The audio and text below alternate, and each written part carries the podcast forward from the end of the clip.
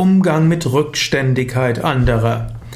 Vielleicht hast du tolle Ideen und du hältst dich immer auf dem neuesten Stand der Technik und du hast so viele Ideen und um dich herum sind Menschen, deren Rückständigkeit du grässlich findest.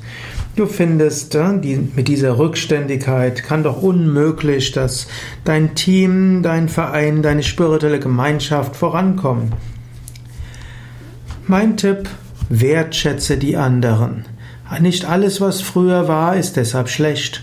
Wenn du Menschen wertschätzt und von ihrer Erfahrung profitierst und sie um Rat bittest, sind sie auch bereit, deine Neuerungen anzuhören. Wertschätze du andere, frage sie um Rat, bitte sie um Hilfe und dann bringe deine Ideen ein. Gegenseitiges Geben und Nehmen, gegenseitige Wertschätzung ist oft ein guter Schritt, um gemeinsam etwas bewirken zu können.